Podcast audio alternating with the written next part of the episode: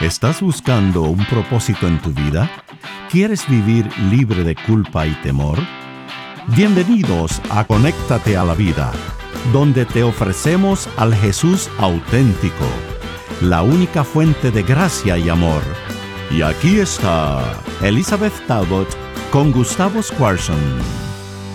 Hola, ¿cómo están? Soy Elizabeth Talbot. Y yo, Gustavo Squarson. Y seguimos nuestra serie de diferentes biografías de la Biblia, de personas que fueron elegidos por Dios y que llegaron a confiar en Dios y en el propósito que Dios tenía para su vida. Y ese mismo propósito está disponible para cada uno por nosotros y también Dios nos eligió a cada uno de los que estamos escuchando. Eh, y, y, eso es algo muy grande porque uno dice, ¿cómo puede ser que me elija a mí? Sí, sí. ¿No? Y a veces Dios eh, te elige, por ejemplo, por ejemplo, en mi caso, yo estaba en el mundo de los negocios y, sentí el llamado a, predicar, a ser misionera, ya un poquito de grande, ¿no? En, mis 40. Y oh, entonces la gente decía, ¿y qué? ¿Vas a cambiar carrera ahora, en la mitad de la vida? Claro, que a los 40 uno piensa que ya está encaminado. Ya está encaminado, yo, yo, estaba encaminada, pero sentí el llamado de, bueno, ponerme a estudiar, después de ahí hice la maestría, el PhD, el doctorado, y todo eso ya de un poquito más de grande que lo que yo veía otra gente. Pero no, Dios, Dios ve la edad un poquito diferente que nosotros. Ah, y sobre todo los tiempos, ¿no? La eternidad de Dios, un minuto es,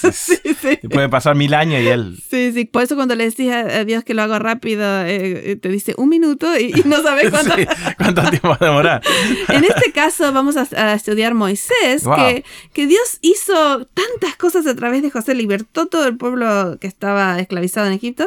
y, en ese momento Moisés ya tenía 80 años. Sí, sí, y no solamente 80 años, sino un montón de cosas para poder desaprender y poder aprender, ¿no? Exacto. Es, bien interesante para mí porque Moisés era eh, una de las personas que fue entrenado en en uno de los lugares más como sofisticado, ¿no? sí. Eh, prestigiosos del mundo, de, la Armada de Egipto, imagínate, que posiblemente podía seguir después de Faraón, no sé qué, le estaba entrenado en lenguas, en... En, todo lo que el, humanismo de aquella época era lo mejor de lo mejor. parte del ejército, ¿no? Y, y, Dios decide que este, él tiene que ir un poco con las ovejas por un tiempo, por 40 años, para desaprender muchas cosas y entender que no iba a ser por esa clase de cosas pero, que le iba a Pero el principio es fundamental, Liz, ¿no? Para poder aprender hay que desaprender. Tenés que dejar culturas, tradiciones, tu pasado. Eh, ¿Viste? Hay, hay, tanta gente que todavía tiene el espejo retrovisor mirando hacia atrás. Y el mm. Señor tiene que borrar todo, eso para grabar cosas nuevas. Sí, sí, y yo creo que eh, eso le pasó a Moisés porque acuérdense que Moisés eh, sabía de alguna forma, se le había este, mostrado que él iba a ser libertador de... claro, claro. Y entonces empezó a matar gente. Sí. Solamente que le dejaba el dedo, el dedo afuera de la arena porque lo encontraban a todos, ¿viste? Sí, Qué divertido lo que dijiste. Gustavo está diciendo eso porque él mató a uno y lo quiso enterrar. Y, enseguida descubrieron que había sido él, entonces tuvo que correr al desierto a esconderse para que no lo mate Faraón, ¿no? Tomó el propósito de Dios en sus manos. En sus manos. Y eso es muy importante entender que, que eh, nosotros, este, cuando entendemos la salvación, nos damos cuenta que la salvación viene de Dios, no viene de nosotros. Pero ah, no todos entienden que el propósito de nuestra vida también viene de Dios y no de nosotros, que no somos nosotros los que decimos, bueno, ahora, ahora, ahora, ahora, ya, Dios ahora tiene que hacerlo, ¿no? y otra cosa, a lo mejor me tomo un segundo, el propósito no es a lo mejor tu trabajo, a lo mejor lo es, a lo mejor no es. El hecho de decir, bueno, ya estoy encarrilado eh, eh, en esta profesión o en este negocio. Dios tiene más, Dios tiene mucho más, así que abrí los ojos, desaprende porque Dios te quiere dar cosas extraordinarias. Exacto, y a veces hay gente que trabaja en una cosa y hace su pasión, su llamado, sin, sin, que le paguen. Claro, definitivamente. ¿No es cierto? Por ejemplo, vos tenés, eh, sos pastor de la iglesia, pero también tenés una, una fundación, ¿no? ¿Cómo se llama esa fundación? Se llama Sonrisas Smart y ayudamos a niños a, que sonrían, ¿no es cierto? Y vean un futuro mejor. Y es paralelo y es lo que te llena más, porque vos sabes que Dios eh, fue abriendo puertas en tu vida para hacer y eso. Y vos vas por todo el mundo, acabas de volver de Tailandia. Sí, acabamos de regresar de Tailandia, tengo una experiencia hermosa. Sí, perfecto. Así que este, Dios tiene propósitos que ni nos imaginamos y a veces por decir, no, yo no califico para eso, no, no lo hacemos. Cuando Dios dice, no solo te he salvado, ya podés este, descansar de eso, pero ahora eh, te llamo, tengo un propósito para tu vida. Por eso a veces es buena la diferencia entre aceptar a Jesús como tu Salvador, que es medio fácil porque te saca un montón de, cosas de atrás, pero cuando lo aceptas como tu Señor, que es ahora él toma entregas tu vida, ¿no? entregas tu vida y todo es por la gracia de Dios, nada es por el sudor de tu frente. Nada, absolutamente nada. Porque si no se te va el gozo de la salvación. Y Moisés ¿no? lo enseñó porque él empezó a matar, empezó a mandar. Quiso y no hacer solo, controlar todo. Y, no funcionó, no funcionó. Entonces Dios dijo, bueno, vamos a sacar, vas a ir con las ovejitas de pastor por 40 años con ovejas en el desierto donde no va a haber nadie. Así que después de 40 años lo único que sabía decir era ve, eh, nada más. sí, no podía ni hablar el tipo. es verdad, y nos dice que se hizo tartamudo. Eh, eh, tanto es así que cuando se le apareció el ángel de Jehová en el capítulo 3 del Éxodo, este, él ve que hay algo raro, que se está quemando un, una zarza, pero que no se está quemando en realidad. Entonces eh, dice, voy a ver qué, qué pasa con ese fuego. Vamos a hacer el Éxodo 3, versículos 3 y 4. Entonces Moisés dijo, iré yo ahora y veré esta grande visión. ¿Por qué causa la zarza que no se quema? Viendo Jehová que él iba a ver, lo llamó Dios y en medio de la zarza y le dijo, Moisés, Moisés, y él le respondió, heme aquí. Y ahí entonces empieza un diálogo entre este Dios que es un misterio para Moisés y Moisés. Y me gusta el Moisés, Moisés, cuando Dios hace un llamado especial en la Biblia, lo, eh, dice el nombre dos veces. Como dijo eh, Saulo, Saulo para Pablo, Moisés, Moisés, lo tenemos varias veces.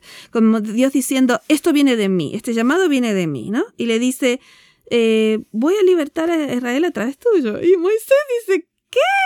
¿No? ¿Yo? Sí, se vuelve loco, ¿no? Porque no, no se sentía capacitado. Todo lo que había aprendido ahora lo había desaprendido. Y, y... Sí, y ahora, eh, y creo yo que es, eh, si tú estás en un lugar donde tú dices, yo no califico para esto, Dios dice, perfecto. Esa es. Esa, esa es la calificación que necesito. Esa es la calificación, porque si tú te crees que estás muy calificado, no estás calificado. Que va contra la sociedad. Nosotros hoy en día es un mundo de calificados. ¿viste? no, no, no puedes hacer el trabajo si no tenés experiencia, si no tenés esto.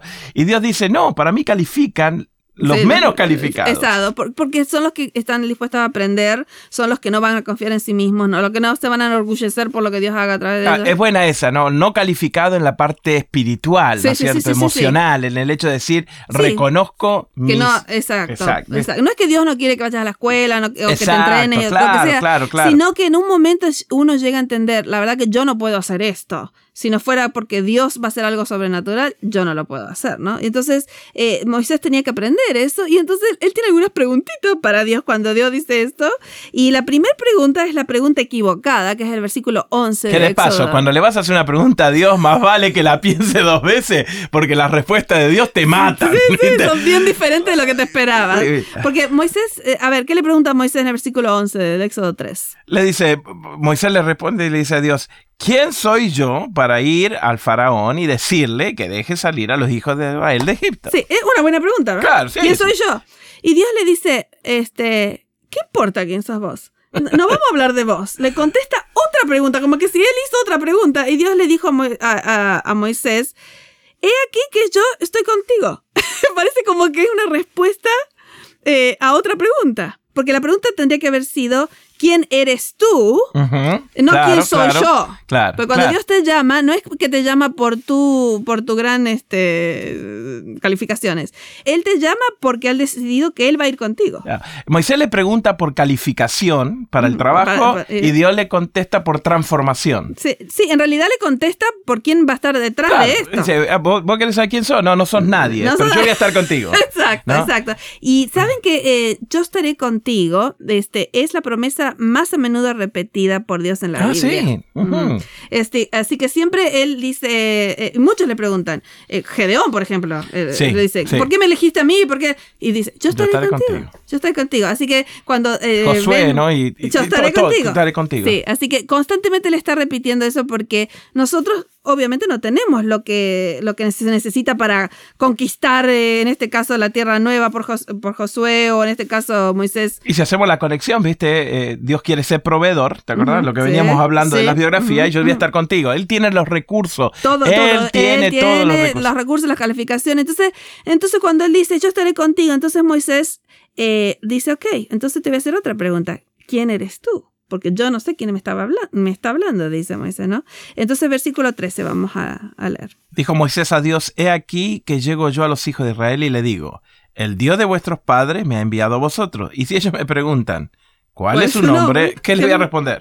Y entonces por primera vez aquí en el versículo 14 de Éxodo 3, Dios revela un nuevo nombre, que en hebreo es Yahweh, que por muchos años dijimos Jehová en español, eh, que es un, realmente una, una parte del hebreo y una parte de otro nombre que los judíos decían que era Adonai, eh, porque no querían decir el nombre de Dios. Entonces de ahí sacamos el nombre Jehová. Pero es la primera vez que Dios dice, yo soy el que soy que en realidad en hebreo quiere decir yo soy el que soy y haré lo que haré. Soy soberano y es el nombre redentor de Dios, el que dice yo puedo hacer esto que estoy diciendo que voy a hacer. Ah. Y, y, entonces él dice en el capítulo 6 de Éxodo, dice yo no me revelé con este nombre Abraham, ni Isaac, ni Jacob. A ellos les revelé otro nombre. Pero este nombre de yo soy el que soy se lo revelo a ti, le dice Moisés por primera vez en la Biblia, porque iba a redimir al pueblo de Israel, ¿no? Y entonces este Moisés dice, bueno, este, estamos entonces, nos vamos, este, y se fue y empezó a hablar, este, y era tartamudo Moisés. Claro. Así que tenía toda clase de excusas. Así que la revelación de Dios fue específicamente para el momento en que él iba a vivir. De ahí en adelante. Así que este, le llamamos el nombre redentivo de Dios, cuando muestra que Él está presente y que Él va a actuar en nuestro favor, es el Yahweh, y el por yo soy. Y por encima de un hombre que tenía un montón de descalificaciones. Sí, y ese nombre va a ser usado de ahí en adelante en el Antiguo Testamento 6.800 veces. ¡Wow! Así que es el nombre más, más grande que, que tenemos revelado. El, el nombre que dice yo soy el que soy, haré lo que haré.